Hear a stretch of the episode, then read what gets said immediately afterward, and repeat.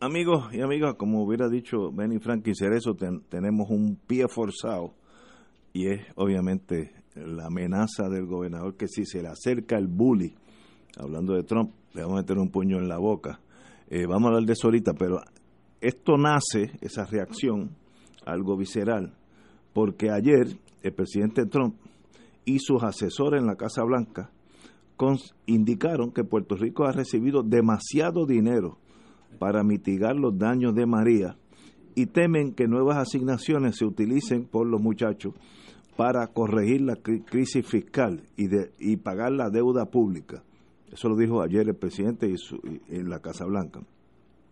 Se trata de una posición que tiene algún eco entre los republicanos del Senado, algunos de los cuales han acentuado en el hemiciclo de esta semana como parte del debate en torno al nuevo proyecto para financiar la ayuda a jurisdicciones asoladas recientemente por desastres naturales que Puerto Rico ha recibido más fondos que otras jurisdicciones.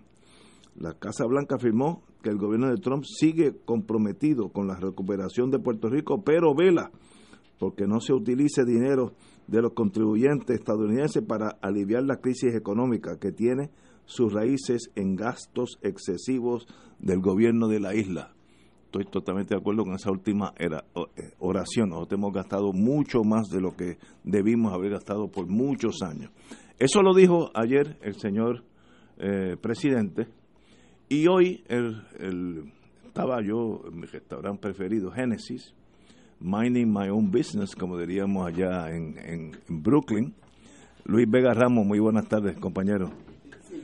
Eh, y, Gracias por reconocerme para que esto no se ponga nervioso.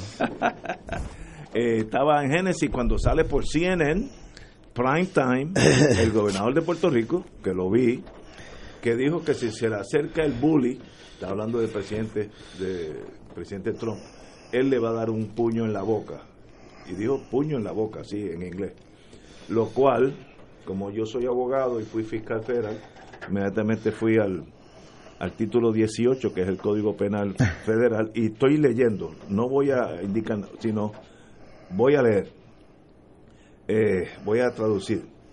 Eh, amenaza contra el presidente de los Estados Unidos es un delito eh, grave bajo 18 US Code 871. Este delito consiste en a sabienda y a propósito enviar por correo o de otra forma cito, hacer cualquier amenaza contra la vida, contra el secuestro o, esto es lo que aplica aquí, inflict bodily harm, infligir daños corporales al presidente de Estados Unidos. Eh, como uno es abogado y fui fiscal, la pregunta es, lo que dijo el, señor gobernador eh, es eh, infligir, amenazar con infligir daño corporal al presidente de los Estados Unidos, ese es un delito que si lo hago yo, pues ya no estaría aquí en este programa a las 5, estaría ahora mismo buscando una fianza si es que me la dan. Eh, pero el, gobernador, pues hay que analizar, hay que analizar, eh, uno siendo gobernador, si eso pues se va a las retóricas de la política, que entonces cambia el mundo. Pero no hay duda que lo que dijo ayer Trump es extremadamente negativo hacia Puerto Rico, lo que está diciendo que yo le voy a mandar más dinero para allá, allá hay un montón de pillos, y yo, y yo creo que él lo cree de verdad.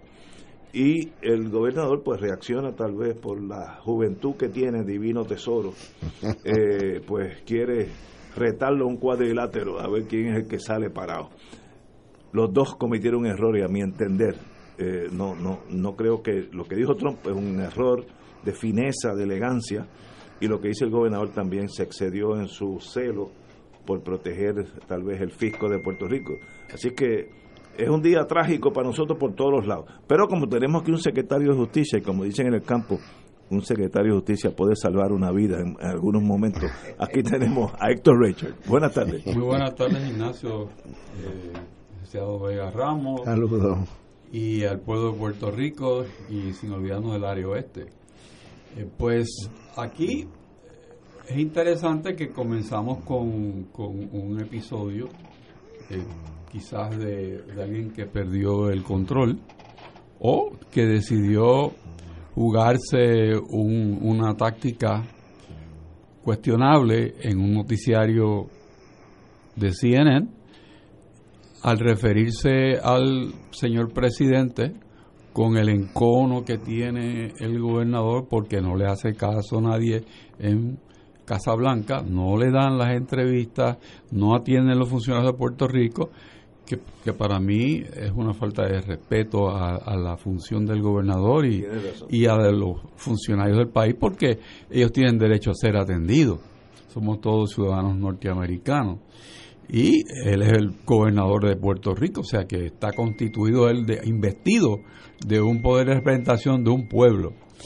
Pero habiendo dicho eso, ese, ese encono lo lleva a expresarse de una forma destemplada, una forma un poco soez, una forma que no es apropiada para una persona del cargo que acabo de describir. Las palabras que él ha utilizado eh, me parece que constituyen, como decimos nosotros, prima facie, o sea, de primera impresión, la posible comisión de un delito. Pero esos delitos que eh, Ignacio acaba de leer, ese delito, tiene unos requisitos que tienen que probarse para que se constituya un delito tiene que haber conocimiento y tiene que haber una voluntad de ejecutar esa, esa amenaza, willingly and knowingly. Son dos palabras que tienen una carga muy fuerte legal y que aunque uno pueda decir sí, pero eso se puede probar por la intención y, y la, la el deseo de ejecutarla por la forma en que se dice. Pero no es tan fácil.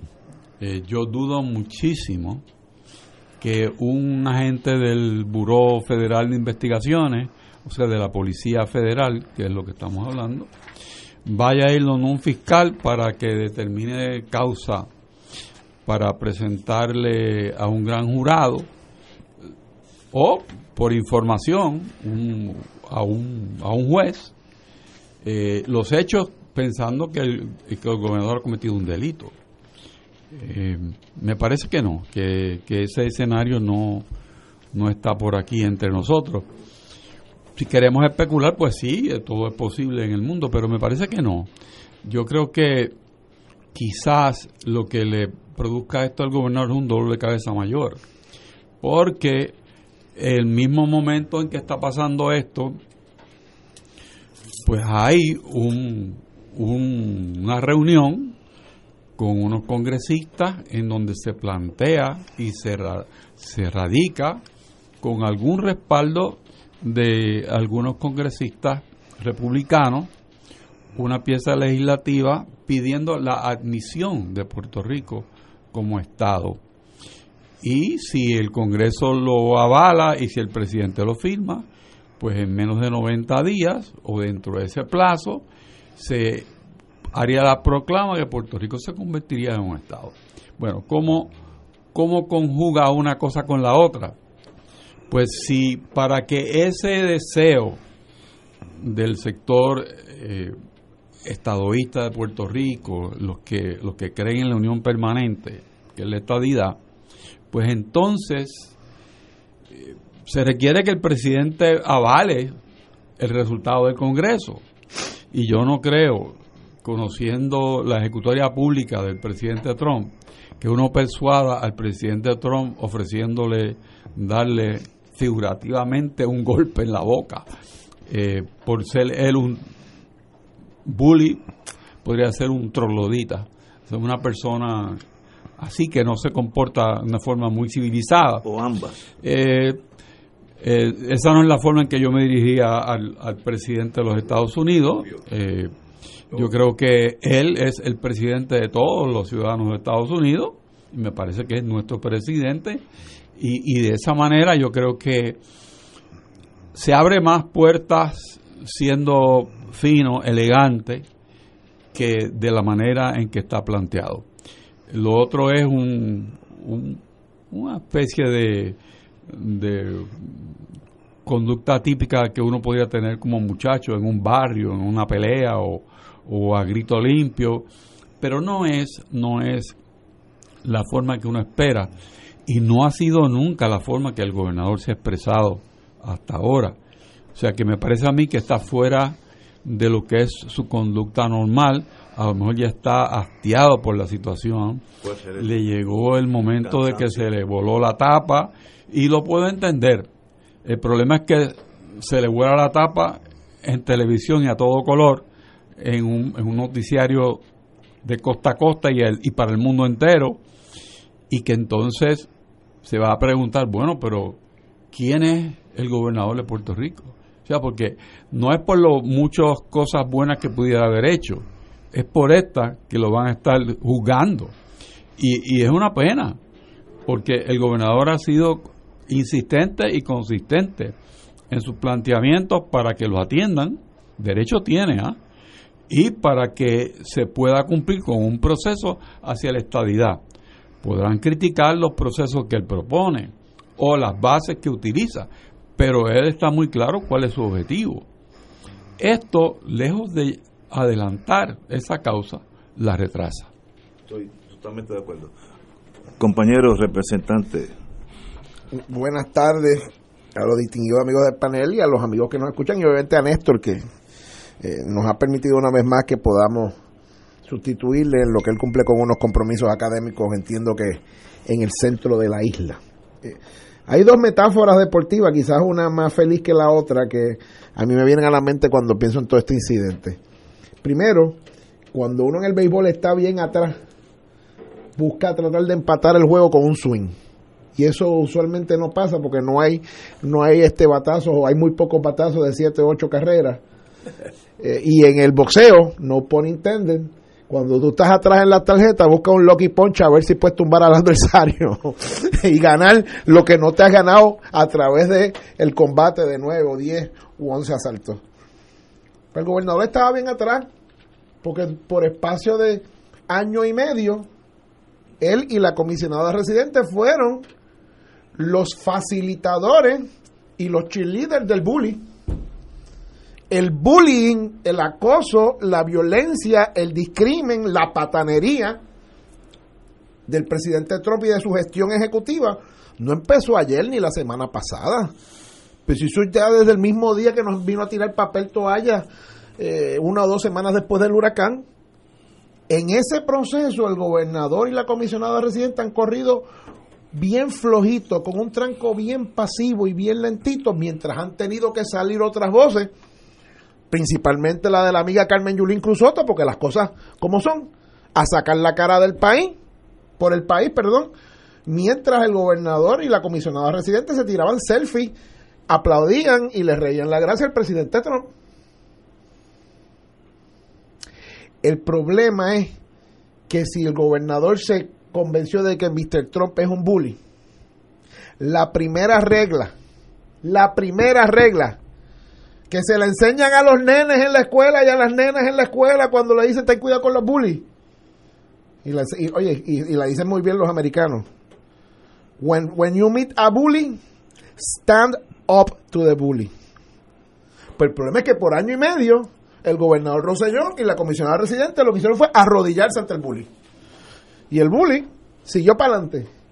Y para adelante. Y hasta se convenció que era un buen issue de campaña política caernos encima a los puertorriqueños y llegó al colmo de traer en una reunión de los senadores republicanos el que no se le mandaron dinero más a los puertorriqueños y el insultar a los a las personas puertorriqueños, en decir que la respuesta de tras María había sido extraordinaria y que el gobernador había recibido todo lo que le había todo lo que había pedido. Y desgraciadamente en todo ese proceso, desgraciadamente para el gobernador, para la comisión residente y para el país, la única persona que penetró teniendo una posición de visibilidad y de influencia a nombre del pueblo de Puerto Rico no fue ni el gobernador ni la comisión residente, fue eh, Carmen Yulín. Y ya, pues, vejado, ridiculizado. Bueno, en una reunión Mr. Trump le dijo allí a Rosselló, mire, no me hable más nada de la estadidad hasta que no me pueda garantizar dos senadores republicanos y siete congresistas republicanos, y le lo cogió a chiste y después miraba a todos los que estaban alrededor de la, en la mesa como que esta cara, qué bueno me quedó el chiste, ¿eh?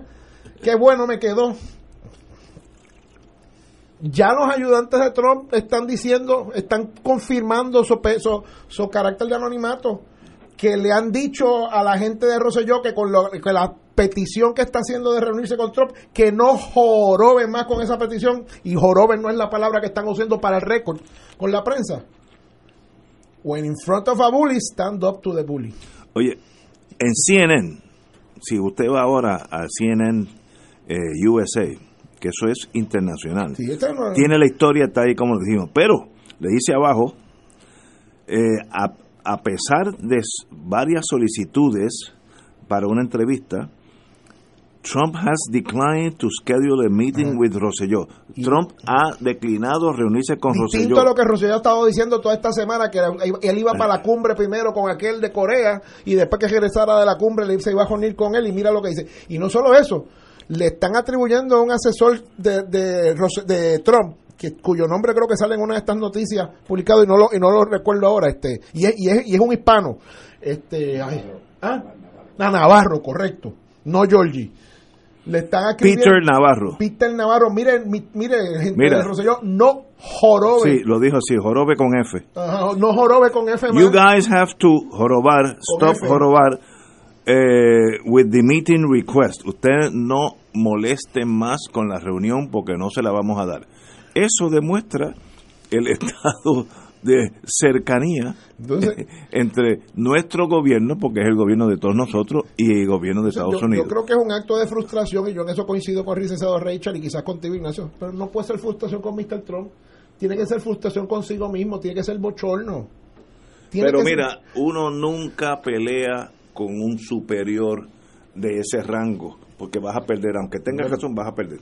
Ahí sí que no hay que Yo te puedo decir que Carmen Yulín incluso está en la, en la alta estima del pueblo de los Estados Unidos, de la opinión pública mundial y de muchos en Puerto Rico, porque se, porque peleó con uno que, entre comillas, era superior pero, Pero Carmen Yulín... Y, la invitó a pelear el superior. Pero Carmen Yulín no necesita que el mes que viene entren 2.7 billones de dólares porque no, no, es que no han entrado pero ella no tiene ese rol así que ella puede igual que yo puedo decir dice que, que, hay 91 millones de, pesos billones de pesos enviados a Puerto Rico eso es mentira. Pero ella igual que yo estoy en una posición mucho más light porque no tiene responsabilidad. El que está en la línea de fuego es el gobernador el gobernador no lo quieren ni ver en la clase Blanca, que es una tragedia para este país, porque en ese bote estamos nosotros dos. En, ese baile él se va a bailar a nada más y nada menos que a CNN en inglés con el periodista Jim Acosta, que es el periodista que, los, que hace dos meses lo votaron a empujones limpios de la conferencia de prensa que hay a Casa Blanca, que a mitad de conferencia presidente Trump dijo, para, para, para, conferencia, este de CNN, sácamelo de aquí, eh, y lo sacaron empujones de allí. Yo creo que estamos eh, en la posición más crítica de poca relación en nuestra historia reciente entre la Casa Blanca y el gobierno. Ahora voy a una medida de justicia. Tú leíste el estatuto que tiene que ver con, los actos de violencia o las amenazas al presidente de los Estados Unidos. Este es el estatuto específico del presidente de los Estados Unidos. 18 raya 871. Y la realidad es que figurativa, artísticamente, con licencia política o no, el gobernador Rosellón le ofreció un burrunazo, una pescosa, un puño en la boca al presidente de los Estados Unidos. Pues mira, esa es la misma defensa que levantó hace unas semanas atrás una maestra que le hizo unas expresiones a la jueza Taylor Swain. ¿Y por qué la doble vara? ¿Por qué a la maestra que hizo unas expresiones que pueden ser igual de poéticas, desafortunadas, figurativas, líricas, le están tirando todo el gobierno federal encima y al gobernador Rosselló no se le va a tirar? ¿Dónde? ¿Vamos a aceptar la doble vara? Ah, desgraciadamente en la vida hay muchas ah, doble varas. Pero, desgraciadamente el que no las denuncia se convierte en cómplice de, ellas. Señores, tenemos que ir a una pausa y regresamos with Crossfire. Amigos y amigas yo tengo un, anuncio de servicio a la comunidad y, y, para mí es importante porque eh, con toda esta cosa de las autoridades federales que tienen que investigar ahora si lo que hizo el gobernador o no es un delito, no es un delito. Yo, delito. Yo, tengo una petición de que se usen mejores los recursos para esa investigación. Yo creo que deben activar la unidad de Missing Persons de del FBI, porque nadie sabe qué piensa la comisionada residente sobre todo esto ni qué piensa de Trump, ni qué piensa de lo del bullying, ni qué piensa de lo del puño, ni si está con uno u otro. Me dicen que la vieron brevemente en el frente del Capitolio esta mañana que estaba anunciando algo. A lo mejor tú vas a hablar de eso, pero fuera de eso, la verdad es que lleva ya este, más de las 48 horas que no se sabía de ella. Ella aprendió en, en ROTC hace muchos años que las trincheras son muy convenientes. Cuando usted ve muchas Go balas underground. pasando por encima, usted se mete en el primer boquete que aparezca y entonces cuando termine el tiroteo saca la cabeza poco a poco, tampoco es que se levante así. Así que ella está dejando que esta tormenta eh, de washingtoniana eh, pase, que tiene vientos huracanados. Deja que pase, entonces la veremos la semana que viene. Yo estaba si- preocupado hasta esta mañana, no, ¿sabes? y ella depende de, de Trump, porque ella es republicana, así que tampoco que ella Además que su amigo de tirarse selfie y toda la quiere- vaina. No, no, no quiere quemarlo. Yo haría lo mismo. Bájate, deja, métete en la trinchera hasta que pase esta tormenta. Pero bueno, ayer, hoy, hoy, sometió Darren Soto un proyecto de ley en la Cámara de Representantes. Ob- obviamente tenía el endoso de nuestra comisaria residente, obviously, eh, para un, un proyecto de estadidad. Y lo que me fascina o aterra o me dan ganas de, de reír, todas posiblemente a No la te misma vez. Ignacio. Hoy, es- hoy es un día que todo se te va a perdonar. Hoy el día está terrible. Todo eso es 90 días. Le hemos dado al Estados Unidos un término que se cierra. A, la Brexit, a la Brexit. Ah, sí, hoy es, ¿qué, qué, qué día es hoy? Hoy es 28, ¿no? Pues a 28 de ma- abril 28, mayo 28, para junio 28 ya estaremos ahí. Es más, este inglés, para junio 29 vamos, vamos a hacerlo así, pero en inglés. Así que la estadidad viene en 90 días. O yo estoy empezando a fallar, como dicen en el campo falcial, que uno que se está volviendo loco, o sencillamente esta gente en Washington, no sé qué están pensando. Mire, si el Congreso estuviera de acuerdo para hacer a Puerto Rico Estado, los dos, las dos cámaras, si el presidente Trump quisiera hacernos Estado, toma más de 90 días, porque hay que negociar un montón de cosas, las, las, las que están aquí bajo exención contributiva. Eso no es así, jalar el gatillo hacernos Estado de un día para otro. Y tenemos las dos cámaras, la mayoría del Senado definitivamente en contra, la Cámara uno no sabe a la hora de los tomates, y el presidente, pero 100% en contra de nosotros. En eso vamos a darle un término a él, al presidente de 90 días. Pues entonces el problema mental soy yo, ¿sabe? Tal vez el que tenga que dejar de ir un cardiólogo, Baruch Caballero, nuestro cardiólogo, y empezar a ir un psiquiatra, ese voy a ser yo, porque no, no, no entiendo, pero tenemos la ventaja de un secretario de justicia que estaba en esos niveles. Dígame, Que compañero. mucho disfruta. Ah, que mucho disfruta, Ignacio. Pero la realidad es que no, no puedes ver esto, ahora hablando en serio, serio? como un intento real de, de traer la estadidad a Puerto Rico. Es como el puño de Trump. O sea, no, no, no es la intención de que eso sea lo que vaya a pasar. Estamos hablando de que una persona que es Darren Soto, que, que debe tener una corriente muy afín con la comisionada residente y con el gobernador, para contribuir a radicar este proyecto con mantener viva la esperanza de la estabilidad para Puerto Rico. O sea, porque es que no es otra cosa. Porque si lo analiza eh, de manera racional, pues ni el Senado ni la Cámara van a mover este proyecto para nada, porque los presidentes de las dos comisiones que tienen que ver con los territorios, y ahí está Puerto Rico, han dicho que para ellos el tema del estatus no es prioritario y que no lo van a considerar. Y el presidente, que es el que tendría que firmar, con o sin puño, pues ahora eh, me imagino que se reafirmará en que la estabilidad no es tampoco algo que él crea que deba manejarse en este momento. Pero sin embargo, no podemos pensar que lo que pasa en Washington es para Washington. Yo creo que es para las gradas, es para Puerto Rico, es para mantener vivo eh, las expectativas del Partido Nuevo Progresista que está unido por la estadidad, que ese es el, esa es la pega que mantiene ese movimiento caminando en una dirección. y hoy especialmente cuando hay tantas distintas cosas a nivel local que demuestran un poco de falta de coherencia entre la legislatura y la gobernación y todo respecto a proyectos de ley eh, y también hacia visión o divisiones sobre, sobre el futuro económico de Puerto Rico, sobre los planes de desarrollo, sobre la Junta de Control Fiscal.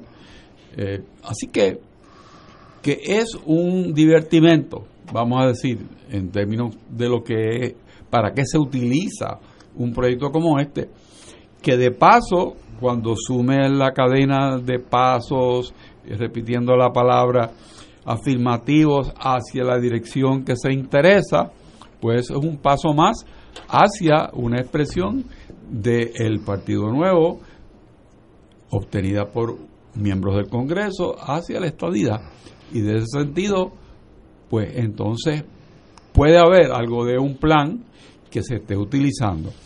El hecho de que el proyecto de ley parta de la premisa de que el plebiscito recién celebrado, que ha sido desacreditado por todos los sectores, sea la base que utiliza el representante Darren Soto para sostener que en Puerto Rico existe un deseo hacia la estabilidad, me parece a mí que es un error. Porque el gobernador tiene ya planificado otro plebiscito, probablemente para el mismo día de las elecciones. Así que, que estamos desarticulados, pero no perdamos el norte. La estadidad sigue siendo la bandera que utiliza el Partido Nuevo para su reagrupación, para mantener unidos sus huestes, para dar el sentido político de dirección. Así que, desde esa perspectiva, haber logrado eso, pues es un éxito. Estoy contigo. Compañero. Bueno, viejo mío tenía una canción, a alguno de ustedes me acordará que decía que era que contaba la historia de un tal Chacumbele que el mismito se mató. Decía la canción. Y digo, el proyecto este de Darren Soto y de Jennifer González, que digo, nos anunciaron como un proyecto bipartita, y yo estaba esperando 50 republicanos y 85 demócratas, y resulta que eran Darren Soto y Gallego, y Jennifer González y el amigo de siempre Don, Don Esa es la gran coalición bipartita que anunció este proyecto, pero de poco o mucho valió porque 45 minutos después que anunciaron el proyecto de ley, eh, Ricardo Rosselló se encargó de con Jim Acosta acabar cualquier discusión de, de esa noticia. Así que ellos mismos, que estoy seguro que trataron de hacer esa conferencia en Washington, D.C., en la súplica de que eso tuviera algún tipo de cobertura en los medios de comunicación de Estados Unidos, por lo menos los más asociados con los procesos políticos, pues ellos mismos se encargaron de liquidarlo con las expresiones del gobernador que vuelvo e insisto, parecían más un acto de desesperación para tratar de ver si podía acortar la distancia que él dejó acumularse entre él y las gestiones que otras personas, principalmente Carmen Yulín, han estado haciendo en mantener este asunto de Puerto Rico vivo en la opinión pública y en dar la pelea contra los abusos del presidente eh, Trump. Pues ahora lo han puesto con un proyecto de estadidad que es la quinta la quinta versión de cómo van a conseguir la estadidad, no digo yo en lo que va de siglo, no digo yo en lo que va de vida del PNP, en lo que va de cuatrenio de Ricardo Rosselló. O sea, primero iban a hacer el plan Tennessee, después lo dejaron para más tarde. Segundo, iban a hacer un plebiscito con el aval del Departamento de Justicia. Después decidieron que se iban sin el aval del Departamento de Justicia. Después activaron la Comisión Tennessee el plan Tennessee. Después decidieron que había que erradicar unos proyectos de Jennifer, que primero era un proyecto disque para la estadidad, después era un proyecto para el territorio incorporado. Eh, eh, eh, a finales del año pasado, Jennifer prometió que ella y Bishop iban a anunciar una, una este, iniciativa sin precedentes sobre la estadidad. Todavía la estamos esperando. Hace tres semanas, cuando anunció su candidatura, el gobernador Rosselló nos puso sobre la mesa el plebiscito de esta estadía, ¿sí o no? Y ahora resulta Y, y, hasta creo que envió una carta al Departamento de Justicia Federal a ver si le autorizaban el uso de los 2.5 millones de dólares. Y ahora resulta que van a hacer un, una, lo que ellos llaman disparatadamente un acta de admisión. Como si un act of Congress fuera una traducción de un acta. Un acta es un documento donde usted consigna unos hechos que vio. Es una cosa de notario. Un act of Congress es una ley. O sea, se llaman act of Congress no porque sea una acta, se llama porque es una acción del Congreso que se convierte en una ley. Pero entienden también el sistema americano que, que a la ley habilitadora de la estadía le llaman el acta habilitadora. Y, ahí se fueron, hicieron ese, ese, ese triste espectáculo y, entendamos lo que está pasando. El PNP, a como de lugar, quiere previsitar las elecciones del año que viene. Y quiere que de lo único que se esté hablando de la estadidad, pues hombre, si nos ponemos a hablar de la gestión gubernamental, la cosa está mala para ellos. Que la estadidad, como decía Benny Frankie, es el paño Es el paño, el paño colorado y probablemente el que le queda. No, y todavía jala, ese paño jala. Y si lo sprinkles, se dice en inglés, si le echas unas gotitas de miedo al comunismo. eso viene, eso viene. Y a Fidel Castro. Eso viene. Fidel Castro, fíjate si yo estoy en la Guerra Fría. y, mejor dicho, este Maduro. Eh, eso viene, porque eso es típico que pase. Y ya están buscando a ver, y están encuestando la figura de Putin. Y si Putin mete miedo en Puerto Rico, le achacarán una relación al Partido Popular y a mí, y a saber a quién más con, con Mr. Hace Putin. unos días yo leí en Fox News, algo así, que habían aterrizado tres aviones de Rusia en Caracas Mire, si usted va a Punta Cana, eh, en Santo Domingo, aterrizan 10 a la semana. Son llenos de turistas, ¿no? Pero así que, pero fíjate, el que quiere crear un ambiente, aterrizaron tres aviones de Rusia en Caracas y los vaya Punta Cana en el aeropuerto, usted va a ver el Aeroflot para para abajo. Pero el que quiere crear el ambiente lo crea, como tú dices, allí está Mr. Navarro y no Georgie, el de ayudante de Trump, diciéndole a los puertorriqueños, a la gente de Rosselló, no, jorobe más con eso, sin embargo la señora de Guaidó llega y la reciben como toda una superestrella. Pues tenemos que hablar ahorita de la segunda mitad pero, de Venezuela. Eh, eh, tomo, tomo un breve instante adicional para decir aquí la pregunta que se tienen que hacer los buenos amigos y amigas del PNP y los buenos y amigas que creen que la estadidad es la opción para echar para adelante a Puerto Rico. ¿Cuánto más se van a dejar de se van a dejar, a dejar coger por estos juegos y por estos aguajes de camino? Y pero el problema es Ignacio, que es verdad, todo esto nos hace daño a todos y a los que creemos en todas las opciones descolonizadoras. Pero cada vez que hacen un espectáculo como este, como el que hicieron en el Coliseo Roberto Clemente hace dos o tres semanas, que convirtieron aquello en, en un circo, se hacen un daño irreparable ellos, se hacen un daño irreparable ustedes. O sea, cada vez que hacen, cada vez que quieren ir a vender hoy, hoy pusieron el pobre Darren Soto a decir que el 97% de los puertorriqueños creen en la estabilidad. Si esa es la ruta para conseguir la estadía en 90 días, pues yo te tengo un puente en Brooklyn y te lo vendo bien baratito. Después que compremos la estadía, va el, en cinco minutos después. Entonces, eh, llega un momento que la estadidad y esta discusión accidentada, por no decir torpe, está retrasando la discusión completa sobre la descolonización del país. Bueno, hablando de compras, y hay un dato bien curioso y jocoso, ya que a Ignacio le encanta el presidente Trump el presidente Trump dijo ayer, cuando se discutía el nivel de fondos que él dice que ha enviado a Puerto Rico, que se ha enviado tanto que se podría comprar la isla tres veces. Ah, sí, sí, sí. O sea, para que veas que no, no, no, no, es una locura la idea de la venta de Puerto Rico. No, no, con el dinero que la mandado ¿ah? se puede comprar, se puede comprar tres veces que como si fuéramos nosotros un televisor de colores se puede comprar tres veces. Bueno pues a lo mejor lo compra Putin. exactamente bueno ten cuidado que los aviones que los aviones rusos no empiecen a llegar aquí que es una mala señal. Esto es bendito miedo porque funcionando en el siglo XXI a base de miedo todo el mundo cojanlo suave y analicen todo Mire, los tres estatus en Puerto Rico tienen cosas buenas y tienen cosas malas.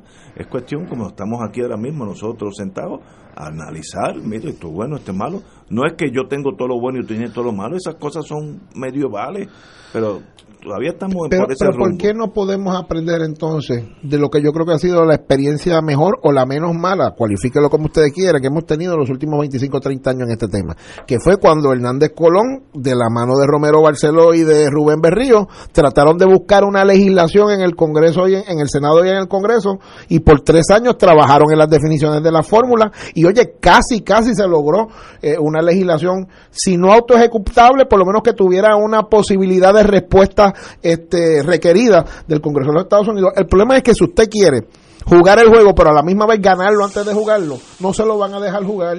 Y eso, es- eso es lo que los estadistas no han querido entender desde que Mr. Young los empezó a coger de lo, de, de lo que pues ellos se han dejado coger. Y Mr. Young decía esta mañana que él llevaba 30 años, 30 años luchando por este issue en Washington.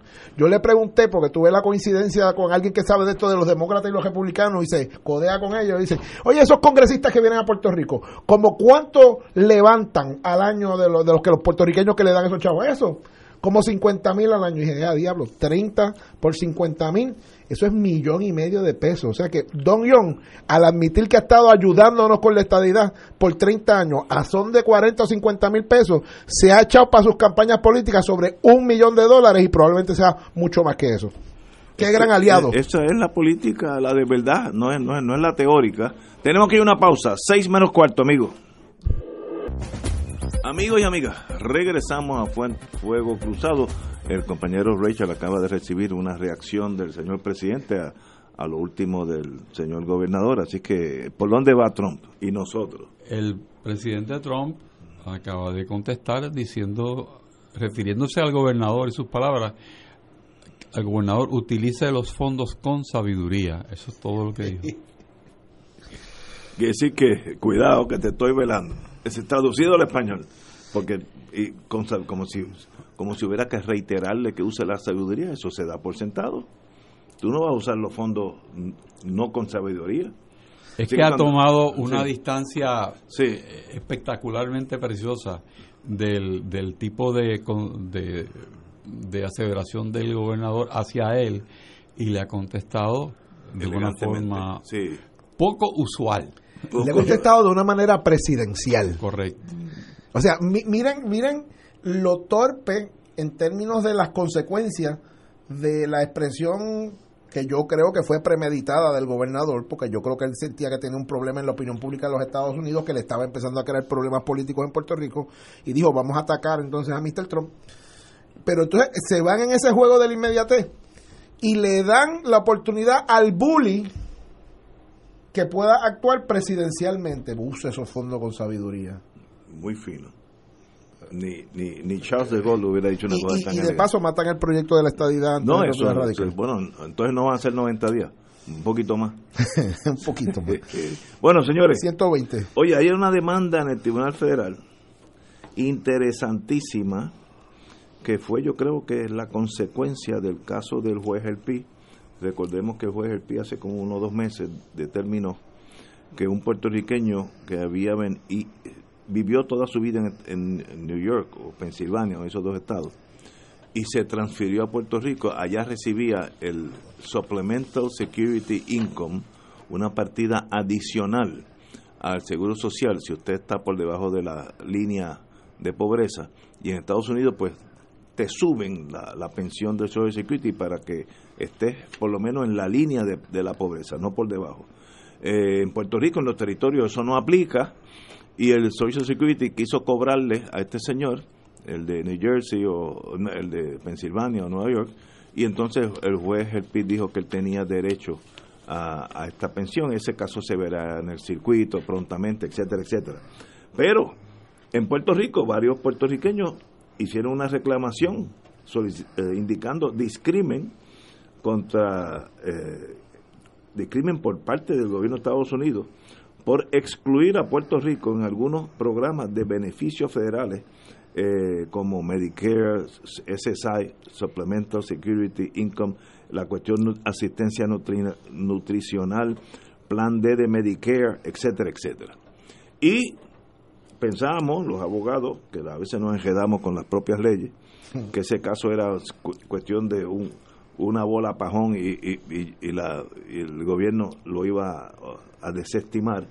y el juez William Young, juez federal visitante en Puerto Rico, eh, eh, ¿verdad? Que los jueces a veces dicen cosas. Dijo, este es un caso fascinante eh, en la primera vista de su caso, que celebró por teleconferencia. Eh, y dijo que no procede la desestimación de la faz de la demanda, eh, porque, cito, el caso es significativo.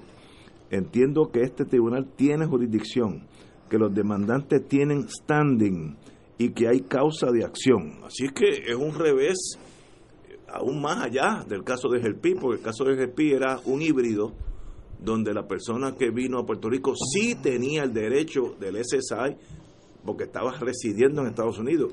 Estos señores aquí están diciendo, por el hecho de que esto es un territorio, nosotros estamos en la página de Cheo y no recibimos la compensación equivalente a los estados en varios renglones, no solamente Social Security, sino plan D de Medicare, el subsidio de la subsidio nutricional eh, suplementario, etcétera, etcétera. Extraordinario caso y yo estoy con el juez. Esto es un caso fascinante, extraordinariamente interesante y bien importante para Puerto Rico. Déjame dar una pequeña nota porque se me va a olvidar del, del tema anterior, porque creo que es importante no para seguirlo analizando, sino para que quede sobre la mesa la mayoría de los latinos o los hispanos o los hispanoparlantes en los Estados Unidos se van a enterar de todo el revolú del gobernador Rosselló con Mr. Trump, probablemente a través de CNN en español, o una buena parte. El titular de CNN en español de toda esta situación es Puerto Rico advierte a la Casa Blanca. o sea, el gobernador está hablando por todos nosotros si el matón se acerca, le daré un puñetazo en la boca. O sea, la, traducción que le está dando de la palabra ah, bully. Le añadieron matón. No, la, la traducción de CNN, aquí está. Si el matón se acerca, le daré un puñetazo en la boca. Oye, no hay otra traducción más penosa que esa, porque eso no es eso. Bully es el abusador.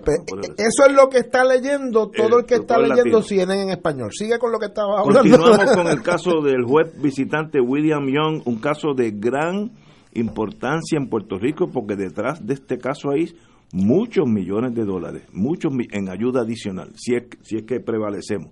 Compañero. Pues el tema legal es interesante para los abogados y para todos porque al final del, del camino la interpretación legal tiene consecuencias económicas. Me, me, refiero a que si la posición de los demandantes en este caso, que son 10 personas eh, puertorriqueñas, que son los demandantes, prevalece, pues entonces Puerto Rico podrá recibir fondos de tres programas federales que al momento que estamos conversando no recibe. ¿De qué estamos nosotros eh, refiriéndonos? Nos estamos refiriendo a que hay un, principio establecido en ley que el Congreso puede discriminar en contra de personas cuando, cuando hay una razón racional que sostenga ese discrimen. Eh, en caso de los territorios, como es Puerto Rico, pues la cláusula cuarta de la Constitución, donde nace el poder del Congreso para gobernar los territorios, le da una mano muy amplia para poder discriminar en contra de los ciudadanos y residentes de los territorios. Esa línea de casos de decisiones de los Estados Unidos está claramente trazada. Y hay dos casos que tienen que ver con Puerto Rico, eh, uno de Ed Harris y el otro es de, Rosario. Eh, y entonces, en, en esos casos, eso queda establecido sin lugar a duda. Los demandantes en, en el caso que estamos hablando en este momento traen un argumento a los efectos de que, mira Congreso, tú no puedes seguir discriminando porque ya tú le has dado el mismo tratamiento a los ciudadanos de otros territorios, como Washington, D.C., y Guam y las Islas Marianas, que a los estados. ya tú has caminado por un camino distinto, has ido dándole más y más y más participación a estos. Así que tú no puedes racionalmente discriminar en contra mía porque esa racionalidad no acompaña tus actos, porque ya tú has reconocido que personas en igual condición tú las estás tratando en forma distinta. Y eso no se puede hacer porque tú estás violando algo que no puedes violar, que es la cláusula quinta de la Constitución de los Estados Unidos, que establece el igual proceso de ley. O sea, que la ley se aplica igual a todos, salvo que haya una razón eh, muy especial, un criterio racional para que esa aplicación no sea igual para todos. Ese argumento que estamos haciendo aquí en forma muy somera, muy rápida, pues es algo bien complejo. O sea, la casuística que hay hasta hoy en día respalda que el Congreso tenga la habilidad de discriminar contra los territorios. ¿Por qué el juez visitante encuentra esto tan y tan interesante? Bueno, en primer lugar, porque en un caso diferente, pero con un sabor parecido, el, el juez Helpi ya adelantó un criterio de que no se podía seguir discriminando, aunque las bases que utilizó fueron distintas a la que apoya la decisión del juez Young. Además, el juez sabe que él es un juez de distrito, que los jueces que están por encima de él, que son los jueces del circuito, ya han tomado una, una decisión en, respecto al caso de promesa que apunta a que por lo menos en el primer circuito se están mirando estos casos viejos y casos que tienen que ver con la protección de las leyes en Puerto Rico, aunque no lo dicen de esta manera, deben ser revisados o mirados de nuevo. Lo que quiere decir es que el juez dice, bueno, mis pares pero superiores están ya adelantando un criterio porque quieren que este tema jurídico relacionado con los territorios y con Puerto Rico llegue hasta el Tribunal Supremo y que el Tribunal Supremo se exprese no solamente sobre la cláusula quinta de la Constitución, sino sobre los casos insulares. Y cuando uno amarra todo este pensamiento, vemos que el PIB, el Huellón, el circuito están preparando la mesa para que el Supremo de los Estados Unidos mire esto. Así que es bien eh, importante. Bien importante. Por mucho tiempo, mi, mi compueblano Gregorio Artúa ha estado tocando la puerta en distintas ocasiones, presentando este u otros argumentos que, si bien es cierto, no ha tenido éxito en los casos como tal, pero sí en lograr que los jueces que han visto los casos adelanten criterios sobre cómo mirarían este tipo de situación. Especialmente el juez Torruella y antes que eso el juez Piera. Así que hay mucha decisión relacionada con el tema hay muchos jueces que han opinado y han pensado y hay casos que están pendientes de solución, por lo menos hay peticiones de que se resuelvan por el Tribunal Supremo que tienen que ver con este tema. Así que, como dirían, la mesa está servida. Y ya hay tres territorios, como dijo el licenciado Richard, Washington DC, Guam y las Islas Vírgenes, que ya tienen esa paridad con Estados Unidos. Así que ¿Por qué nosotros somos el rabo del perro? Eh, pues es un caso que se puede ganar y significa decenas de millones más en ayuda. Así que es un caso bien importante en Puerto Rico y por lo que ha dicho el juez, obviamente no es, no es de la ala conservadora, sino dijo un caso significativo. El tribunal tiene jurisdicción y los demandantes tienen standing y que hay causa de acción. Así que ha dicho todo para apuntar a que se puede equiparar eh, o indicar que están, están discriminando contra Puerto Rico cuando ya hay tres territorios que ya tienen esos beneficios. interesantísimo, un caso, yo diría que lo, de los más importantes que han pasado por aquí en mucho, mucho tiempo. Señores, son las 6, 18 horas, tenemos que ir a una pausa.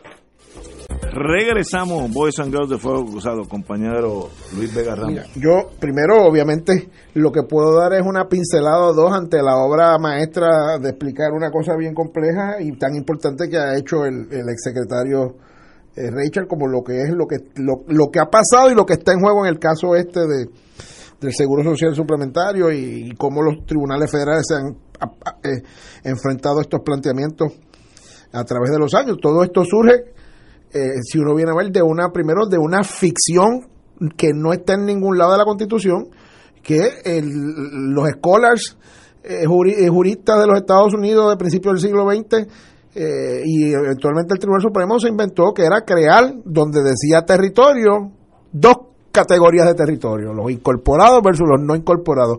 Y en esos territorios no incorporados, donde casualmente ubicó a Puerto Rico, decir, ahí el Congreso básicamente puede hacer lo que le dé la gana, que no viole lo que son los derechos fundamentales bajo la bandera americana y nosotros decidiremos caso a caso qué es un derecho fundamental bajo la bandera americana, pues uno puede intuir alguno, que era el juicio por jurado en causas criminales, que podría ser el derecho al voto, que podría ser el derecho de que no le quiten propiedad eh, sin un debido proceso de ley, pero esa es la realidad. En esa en, esa bandera que se plantó hace tantas décadas atrás, es que se da el contexto de Harris y de otros casos, de decir, mire, en el ejercicio de esa diferenciación que se puede hacer bajo la cláusula territorial, particularmente con los territorios eh, no incorporados, pues el Congreso con alegar, con levantar una base racional, y eso es bastante, eh, y eso es bien fácil este de levantar con autoridad del Congreso y básicamente el, juez final es el Supremo, eh, pues debe pasar eh, eh, esa, ese discrimen, salvo que se pueda probar que violenta un derecho fundamental de la Constitución. Y la realidad es que en toda esa jurisprudencia, hasta ahora, los tribunales federales, pero particularmente el Tribunal Supremo, ha sido muy deferente, muy vamos a darle todo el espacio del mundo para que el Congreso bregue con qué le da o no le da a Puerto Rico, porque después de todo ha entendido, aunque no lo haya dicho de esa manera tan específica es que el problema de Puerto Rico esencialmente es un problema político, un political question, que si no se viola la constitución en lo que son los derechos fundamentales de los ciudadanos que están en Puerto Rico, pues que el Congreso vaya tomando decisiones de tiempo en tiempo. Ahora en esa, eh, en esas etapas preliminares a una revisión del Supremo en instancia de distrito federal y parece que en el primer circuito se empieza a dar un movimiento de ser más proactivo y decir, no, no, mire, hay un montón de cosas que de verdad, de verdad usted no puede hacer porque después de todo la interpretación sentada por los casos insulares es arcaica, es injusta, es antidemocrática, es excesivamente discriminatoria. Veremos a ver si esa corriente que se ha ido generando en los últimos 20, 25 años en los tribunales federales de instancia y de circuito, eh, eh, es adoptada en algún momento por el Supremo, no olvidemos que mucha de esa jurisprudencia, muchos de esos casos que se han visto en estos 25 o 30 años, eh, obviamente han ido a parar a este, escritorios de jueces de origen puertorriqueño, pero nombrados por el proceso federal de confirmación de jueces federales de lo que se llaman Article 3 que obviamente puede que tengan unas teorías sobre hasta dónde la cláusula territorial eh, permite o no discriminar, que lo que podrían haber tenido sus contrapartes eh, claramente estadounidenses hace 40, 50, 60, 70 años atrás. Ese, ese análisis del compañero Vega Ramos es correcto y quiero ah, quizás añadir que los, los casos que está el juez aquí John eh, mencionando y distinguiendo, ¿ah? porque son distinciones que él, él está llevando a cabo. El de Califano, que está también incluido, no son casos tan viejos, o sea, son casos eh, relativamente recientes.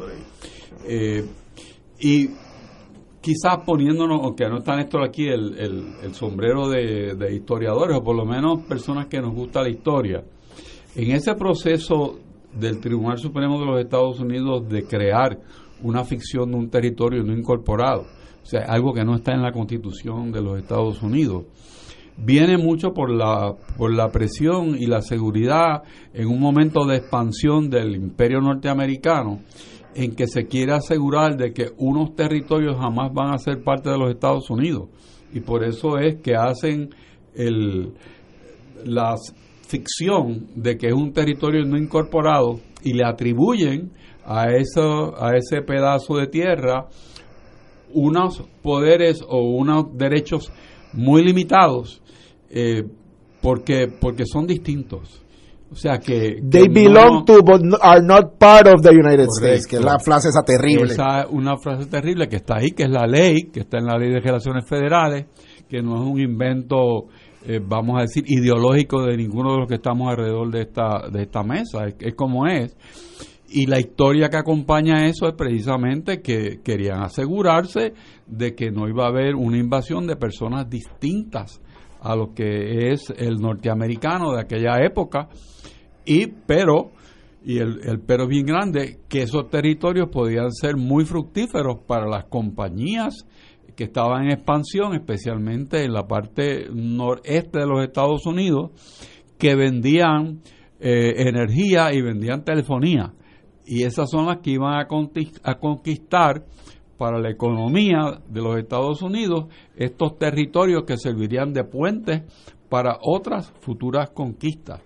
Y ahí por eso estuvo Filipinas por un tiempo muy corto como parte de los Estados Unidos, se mantuvieron unas islas en el Pacífico y la joya de la corona, que era Puerto Rico, que estaba en el medio del Caribe y era el punto principal, el, el peñón que servía de punto de navegación para la Marina de los Estados Unidos, que es la razón de ser de por, de, de por qué Puerto Rico está hoy en día como parte de los Estados Unidos.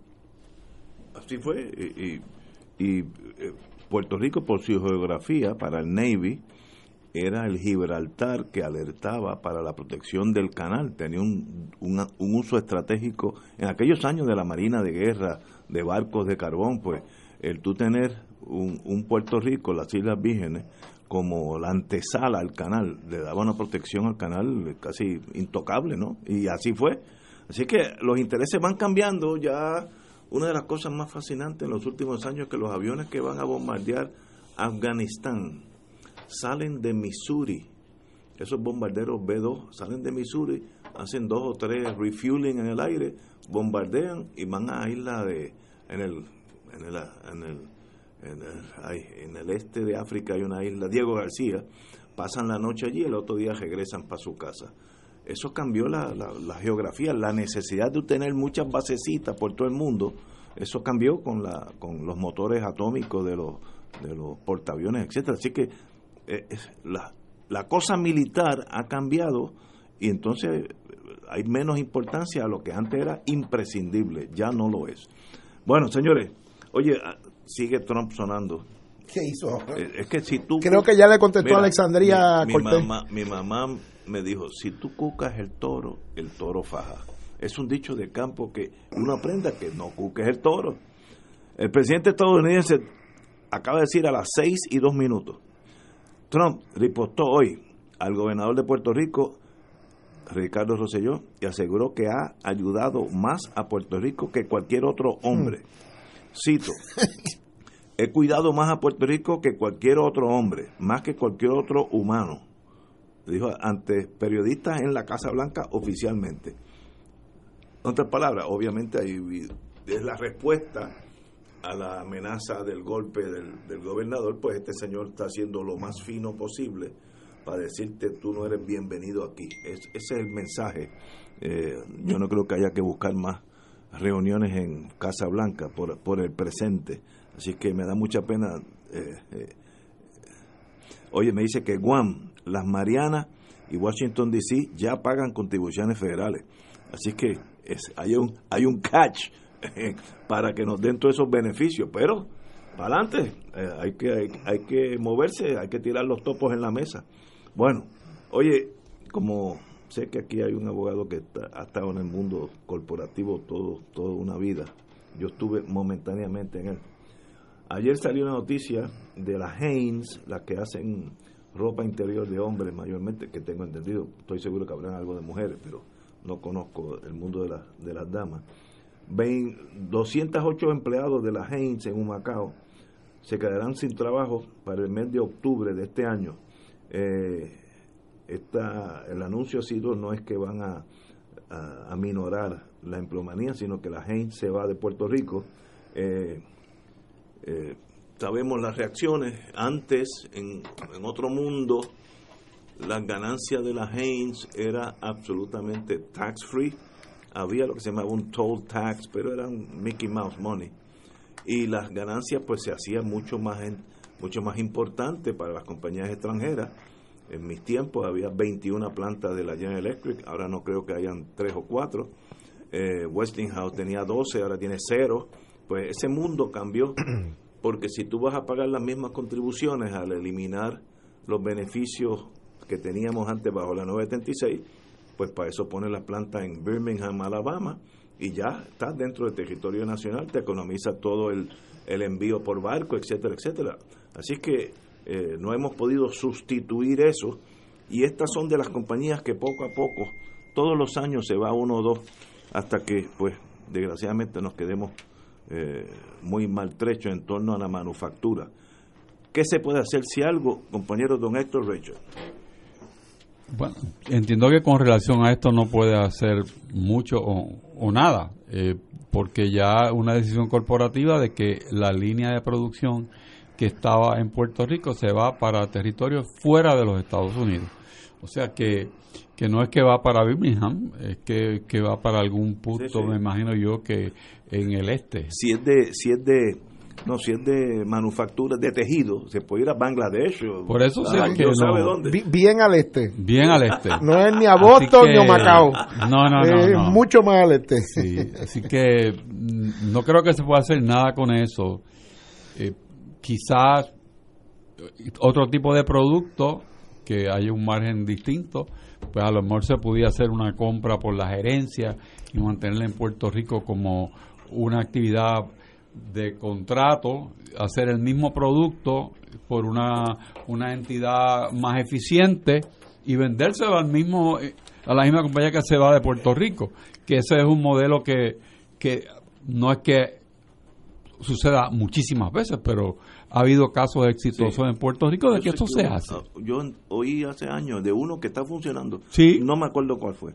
Todos, casi todos están asociados con manufactura de farmacéuticos, Puerto Rico sigue siendo un, sitio muy importante de producción farmacéutica por el, capital humano que hay eh, respecto a esa industria y porque las propiedades que antes estaban siendo utilizadas con ese propósito todavía existen y, hay el conocimiento para ponerlas al día y, ponerlas a producir. O sea que son activos que tiene el país, tanto físicos como humanos. Aquí tenemos el otro lado de la, de la moneda del tema anterior. En el tema anterior estábamos hablando cómo la capacidad de discriminar del Congreso de los Estados Unidos sobre Puerto Rico como territorio no incorporado había permitido unas grandes injusticias que no se tuviera la paridad en los fondos de una serie de programas sociales, particularmente en el área de salud. Aquí el gran boom de la, de la manufactura, primero en los textiles, luego quizás en otro tipo de maquinaria, eventualmente en las farmacéuticas, en esencia vino particularmente de los 70 hasta hace 8 o 10 años atrás de la capacidad del Congreso de discriminar en el caso de Puerto Rico para que las empresas ubicadas en Puerto Rico que eh, eh, cumplieran con ciertos requisitos pudieran evitar el pago de impuestos federales si mantenían ese dinero de ganancias en Puerto Rico o entonces cuando lo movieran a los Estados Unidos pagar un, el equivalente a un peaje menor de lo que hubiese sido su responsabilidad contributiva si hubiesen estado operando en un estado. Ahí se discriminó para darle a Puerto Rico un espacio no necesariamente porque fuera un acto de, eh, de, extrema y absoluta bondad de Estados Unidos hacia Puerto Rico, sino que fue parte de una situación política, fue parte también de que en unos momentos dados unas compañías se pudieran beneficiar haciendo negocios en Puerto Rico en vez de hacerlos en otros lugares del mundo. Y esa realidad estuvo así por unos 35, 40 años, eh, eh, particularmente cuando, en medio de algunas de las crisis fiscales de los Estados Unidos, unos en Puerto Rico que querían la igualdad, que querían que no hubiera ningún tipo de discrimen positivo o negativo, decidieron entregar la sección 936 y que aplicaran las leyes contributivas corporativas de los Estados Unidos en Puerto Rico como si fuéramos un Estado, a cambio de que aplicara también como si fuéramos un Estado lo que iba a ser una reforma contribu eh, una reforma salubrista, una reforma de salud que se iba a hacer bajo la administración Clinton, que el presidente Clinton le encomendó entonces a la primera dama Hillary Clinton, ya tratando de abrirle camino en el mundo político. Pues, ¿qué pasó? Los americanos en aquel momento, los congresistas en aquel momento, de la mano del gobernador Rosselló y del comisionado residente Carlos Romero, nos tomaron la oferta graciosa de, paridad en la aplicación del, del income tax eh, corporativo, de que nos trataran no preferentemente en unas contribuciones corporativas a nivel federal.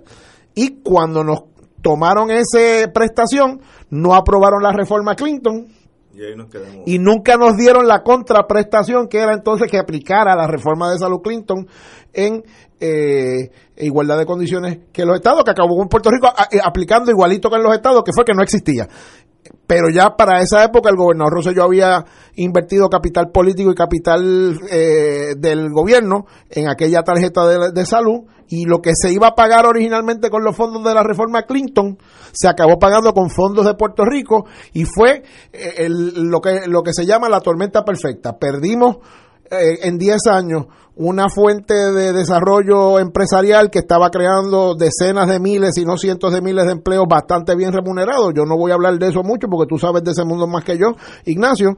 Eh, y a la misma vez tuvimos que asumir un gasto público no presupuestario tremendo cuando se vendieron los hospitales y se empezó a gastar en préstamos. Y ahí es que se crea la bendita deuda extraconstitucional que tanto criticó don Roberto Sánchez Vilella. Y acabamos en un escenario donde nos comimos una capacidad prestataria y a la misma vez entregamos eh, eh, eh, el, el motor de un desarrollo económico que se estaba viviendo en ese momento. Mucha razón. Tenemos aquí una pausa. Son las 6 y 20. Vamos a una pausa y regresamos with Crossfire. Regresamos. Boys and Girls de Fuego Cruzado. Oye, ahorita hablé de Venezuela y de Rusia y de Trump, mejor dicho. Y voy de Rusia en ese triángulo amoroso. Eh, Rusia tiene que salir de Venezuela.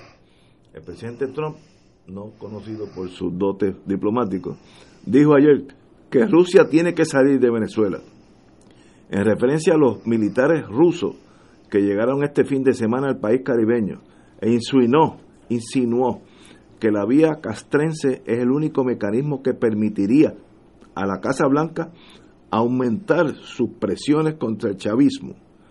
Rusia tiene que salir, indicó Trump, al ser preguntado por la presencia militar rusa en Venezuela durante un encuentro en la Casa Blanca con Fabiana Rosales, la esposa del jefe del Parlamento venezolano, el señor Juan Guaidó. El pasado domingo, dos aviones castrenses rusos aterrizaron en el Aeropuerto Internacional de Maiquetía eh, y se apearon 100 militares. Así a vuelo de parro deben ser técnicos de comunicaciones, que eso siempre es importante y eso requiere mucho entrenamiento, y o eh, oficiales de inteligencia que requiere pensar, y eso pues Rusia tiene un buen sistema de inteligencia militar. GRU se llaman las siglas. Así que Venezuela sigue llamándole la atención al presidente Trump y obviamente hay un impas hasta que no cambie el gobierno de Venezuela y sea proamericano. Estados Unidos va a seguir poniendo presión, mayormente económica, para, para que venga el, el golpe de Estado que hasta ahora no ha llegado. Compañero. Bueno, y, y, hoy ha pasado otra cosa importante en esta situación con Venezuela, que es que una autoridad competente, creo que es una especie de contralor eh, general que existe en, eh, en Venezuela, en la estructura gubernamental, gubernamental de Venezuela, acaba de incapacitar por 15 años ah, al presidente encargado incapacitar de aspirar a puestos electivos o participar de puestos gubernamentales por los próximos 15 años. Así que parece que a Guaidó adentro de Venezuela no le ha ido tan bien como a su esposa allá en la Casa Blanca. Eh, Pero eso... Digo, y lo que se alega, yo no tengo la más mínima idea de saber si esto es verdad o es un truco publicitario, lo que se alega es que supuestamente el señor Guaidó escondió una serie de, de ingresos hacia su persona o hacia sus intereses provenientes, provenientes de fuentes ajenas o externas a Venezuela. si eso, es verdad o es mentira, yo no tengo la menor idea. Yo estoy diciendo lo que dice la Yo me sorprendería si eso es verdad, porque en Venezuela eso nunca ha pasado. Compañero Rachel. Bueno, la, la posición del gobierno norteamericano de eliminar la influencia de los rusos en Venezuela me parece a mí que es lógica en defensa de los intereses de los Estados Unidos en esta área del mundo.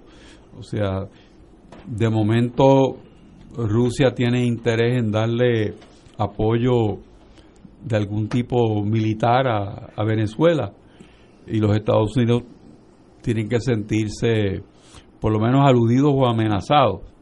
No podemos olvidarnos que ha habido toda una campaña por varios años ya consecutivos de el supuesto intento del gobierno ruso de manipular las elecciones en los Estados Unidos. Esto no necesariamente no es lo que lo que Robert Mueller determinó que no pasó, sino lo que dijo fue que el presidente eh, no conspiró con el gobierno ruso, pero no, no dijo que el gobierno ruso no había tratado de influenciar las elecciones en los Estados Unidos.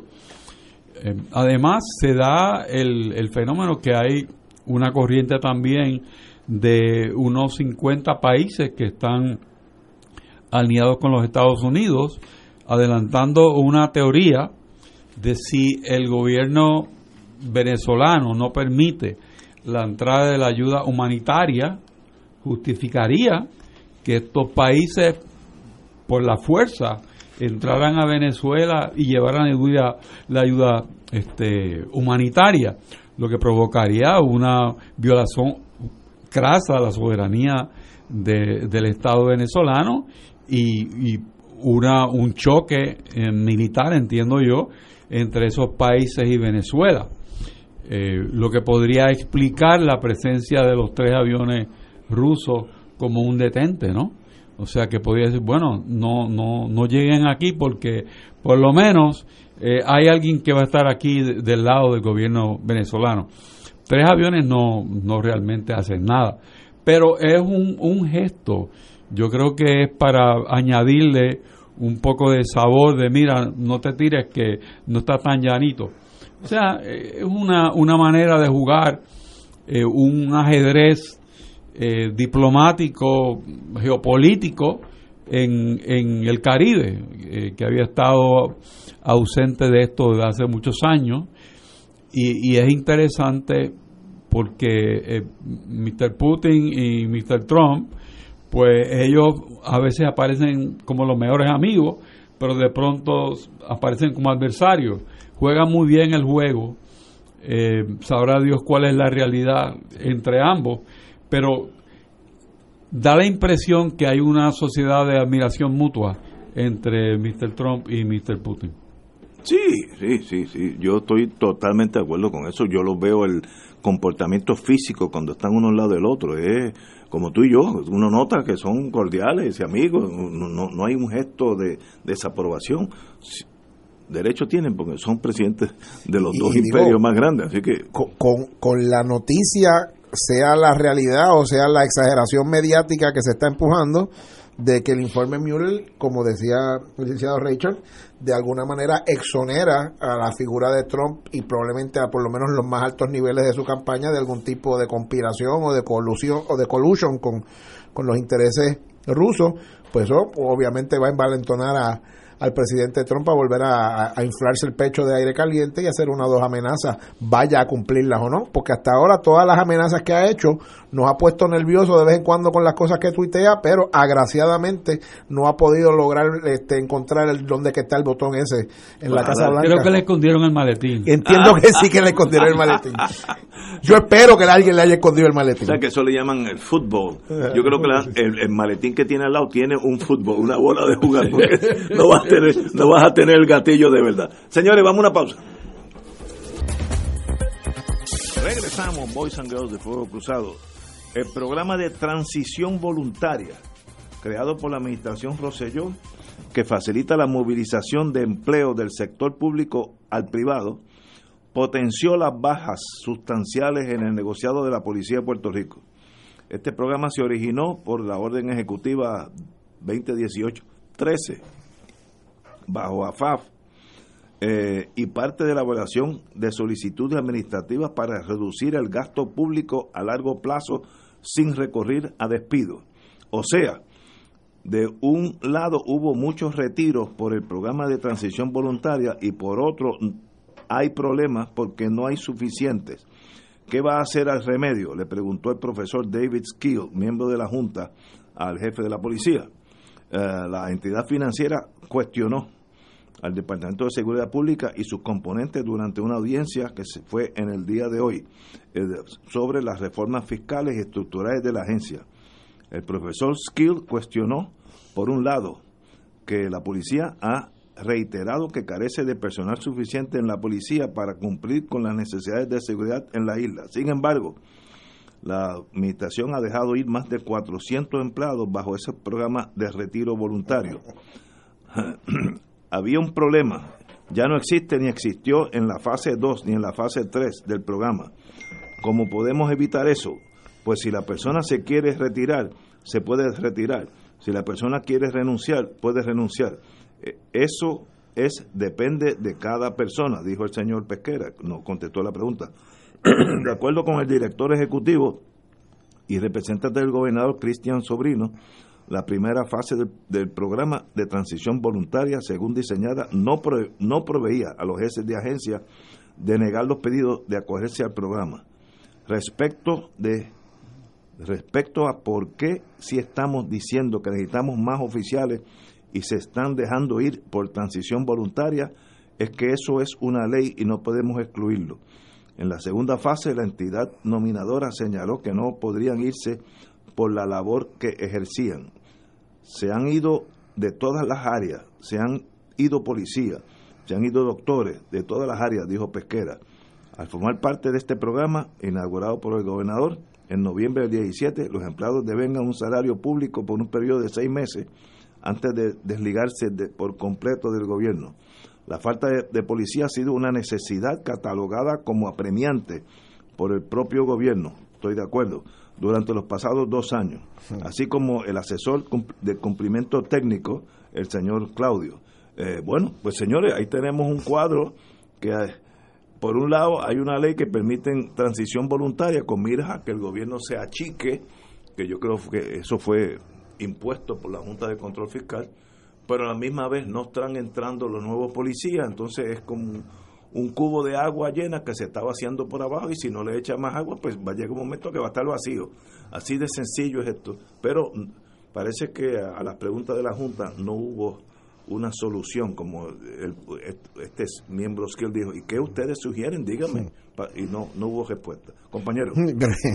Uno oye las preguntas tan este, eh, sentida del profesor Skill y dirá, ¿quién habrá sido ese gran salvador que vino a confrontar a, al secretario Pesquera?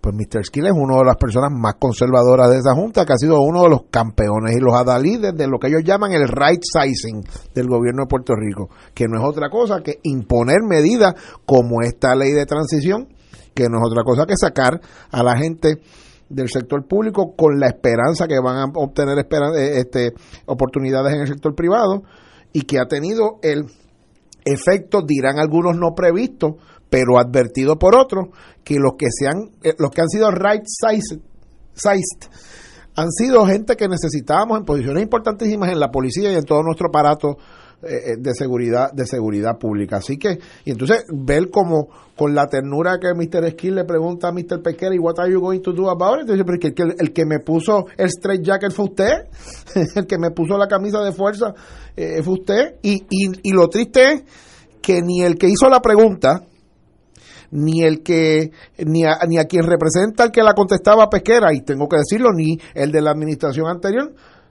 tuvieron la visión eh, o, el, o el, el, arrojo de decir, mira, nosotros con este tema de la seguridad pública tenemos que hacer una definición mínima de que son servicios esenciales y preservar los recursos mínimos para que esto pueda operar. Lo mismo en educación, lo mismo en salud y escoger una serie de funciones sin las cuales el gobierno no puede cumplir con su deber con los ciudadanos. Pues ahí, en, en ese interrogatorio, estás viendo la poca previsión que hubo entre los que quisieron imponer las medidas de la austeridad vía la Junta de Control Fiscal y los que se las aceptaron, aunque de vez en cuando hicieron el juego político de decir que estaban peleando con ella, que son eh, el gobernador y su equipo de trabajo eh, administrativo. Realmente triste eh, ver cómo estos dos funcionarios hablaban de esto como si ninguno de los dos tuviera ninguna responsabilidad por el descalabro que hay hoy en toda la, la sombrilla eh, de seguridad pública, que sí se debe a las fallas administrativas de pesquera, que sí se debe a una ley de crear esta sombrilla a como diera lugar, que obviamente es ineficaz, pero a la misma vez se debe a que pintaron, eh, como se ha pintado todo esto, con una brocha gorda, eh, y una brocha, una brocha gruesa las bendita, las benditas medidas de austeridad y como no se fue con un pincel viendo dónde se podía recortar y dónde no, sino que se pintó con brocha gorda, ahora resulta que en un montón de sitios se abrieron un montón de puertas giratorias que han sacado policías y que desgraciadamente no están entrando policías jóvenes a este ocupar el espacio de los que se fueron. Compañero, don Héctor. Yo escuchaba con mucha atención lo que estabas leyendo yo creo que es un reto al entendimiento poder seguir el hilo de lo que acabas de leer. Es contradictorio, no hace ningún sentido y me parece que la pregunta iba dirigida a una cosa, la contestación es de absoluta ignorancia de lo, de lo que se está hablando.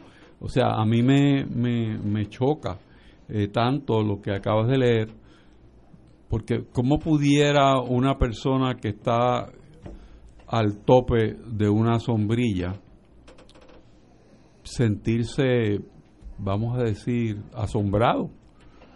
Porque lo que es obvio está sucediendo. Si tú abres la puerta, o entra alguien o sale alguien. Y si incentivas que se vaya, pues se va a ir. O sea, no hay razón para quedarse. Así que me parece que no, no, no tiene ningún ejercicio útil lo que relatas como un como aquella conversación entre el profesor y el señor Pesquera. Obviamente el señor Pesquera no tiene ningún plan para su agencia y lo declara claramente, o sea, no no no sé, no sé contestar. Eh, esta, esta es la la camisa que me pusieron y pues yo no puedo hacer nada. Bueno, no puede hacer nada, pero su trabajo es hacer, es trabajar, es mantener la seguridad del país. O sea que me da mucha pena que ese diálogo, que me parece que pudo ser de utilidad, se haya desperdiciado en expresiones vacías. Y, yo creo, para eso es el jefe de la policía, pues es el jefe de la policía. Él puede contratar a abogados como su señoría para que cabildeen y hagan una ley especial, dado la problemática especial de la policía.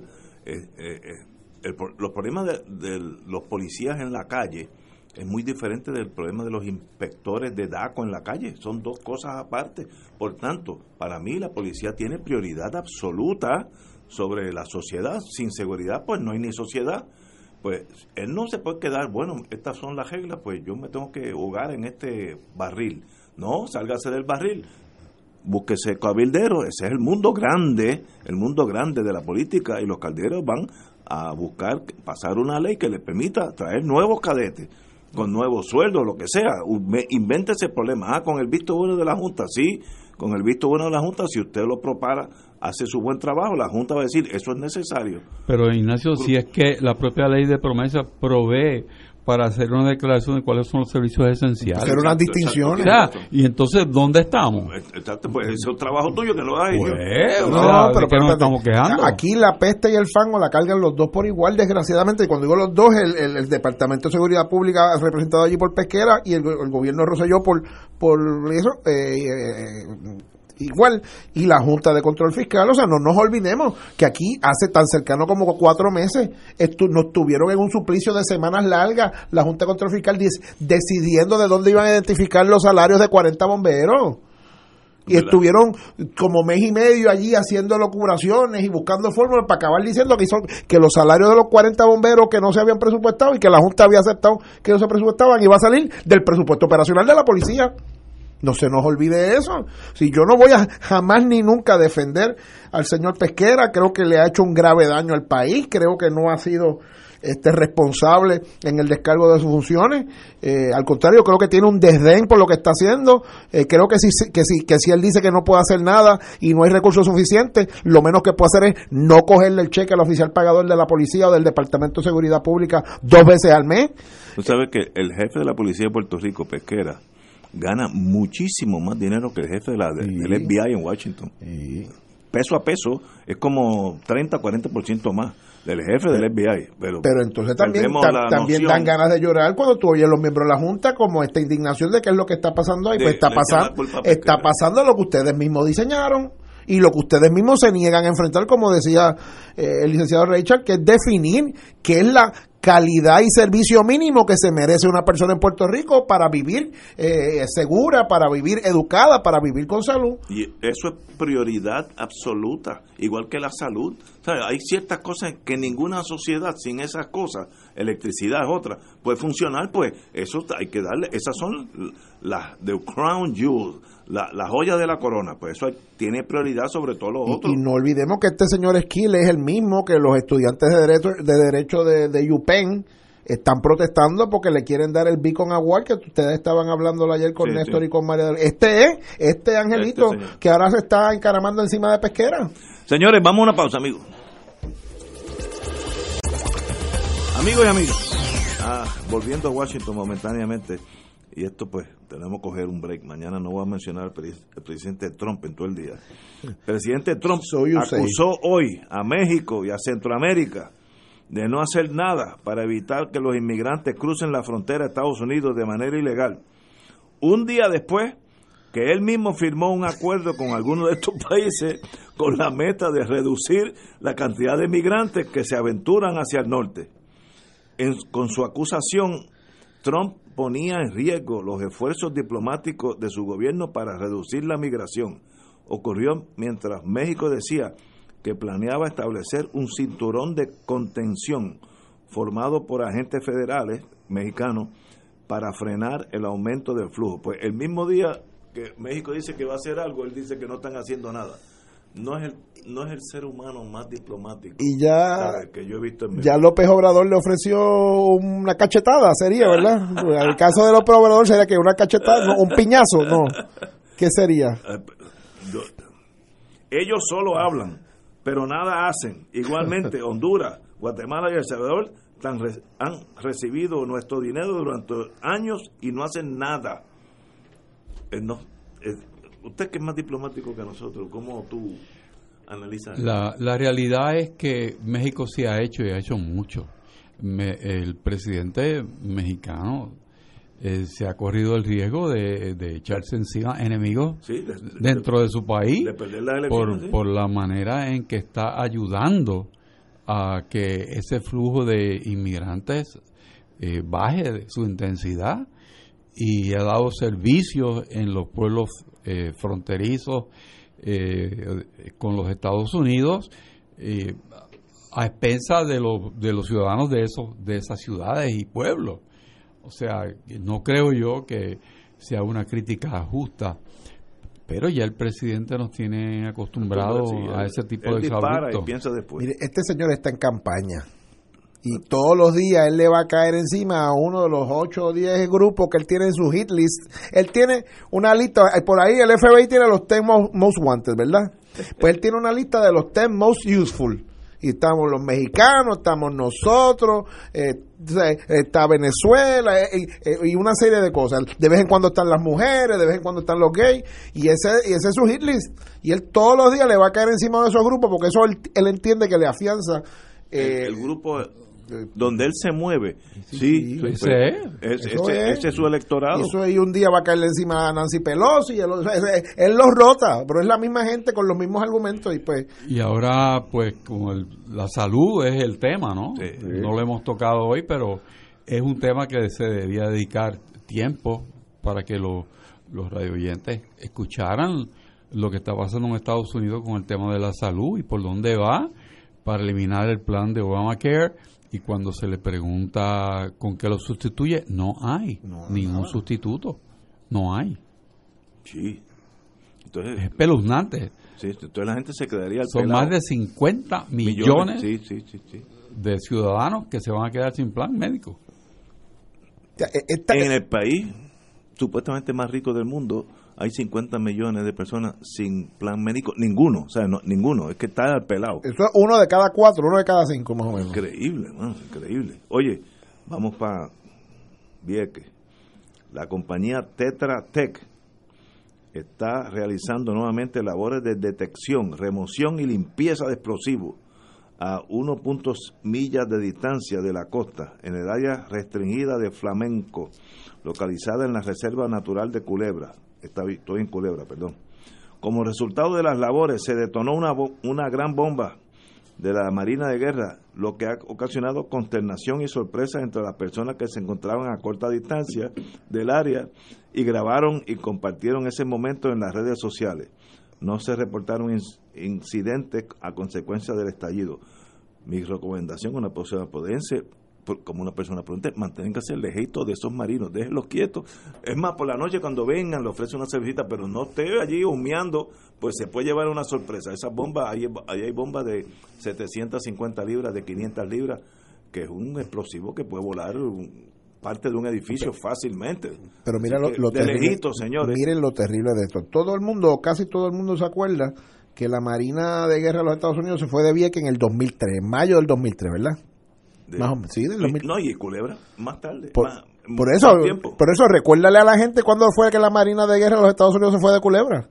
Porque la mayoría Fue en la década de los 70, por allá. y todavía están apareciendo bombas detonando. Fue para allá para los 70 cuando, ¿verdad? Por aquí se paseaba un señor que se llamaba Dick Opaken.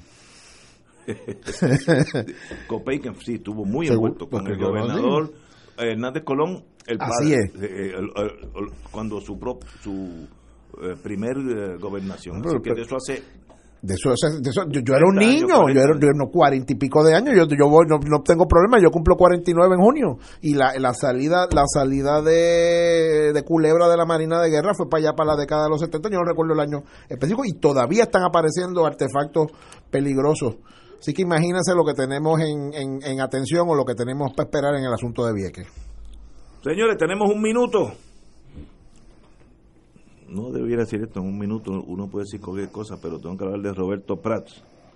El precandidato le pide a Justicia Federal que no asigne fondos para la consulta que impulsa el gobernador. Él dice que no se puede hablar de Lela ni de nada, que va a concentrar en la economía. Así que si Prats es el gobernador y puede ganar, porque la vida es así, olvídense del estatus y de la cosa, los vamos a concentrar en la economía, vamos a hacer de esto una especie de Kuwait económico y el estatus será el territorial bajo Sánchez Valle, etcétera, etcétera.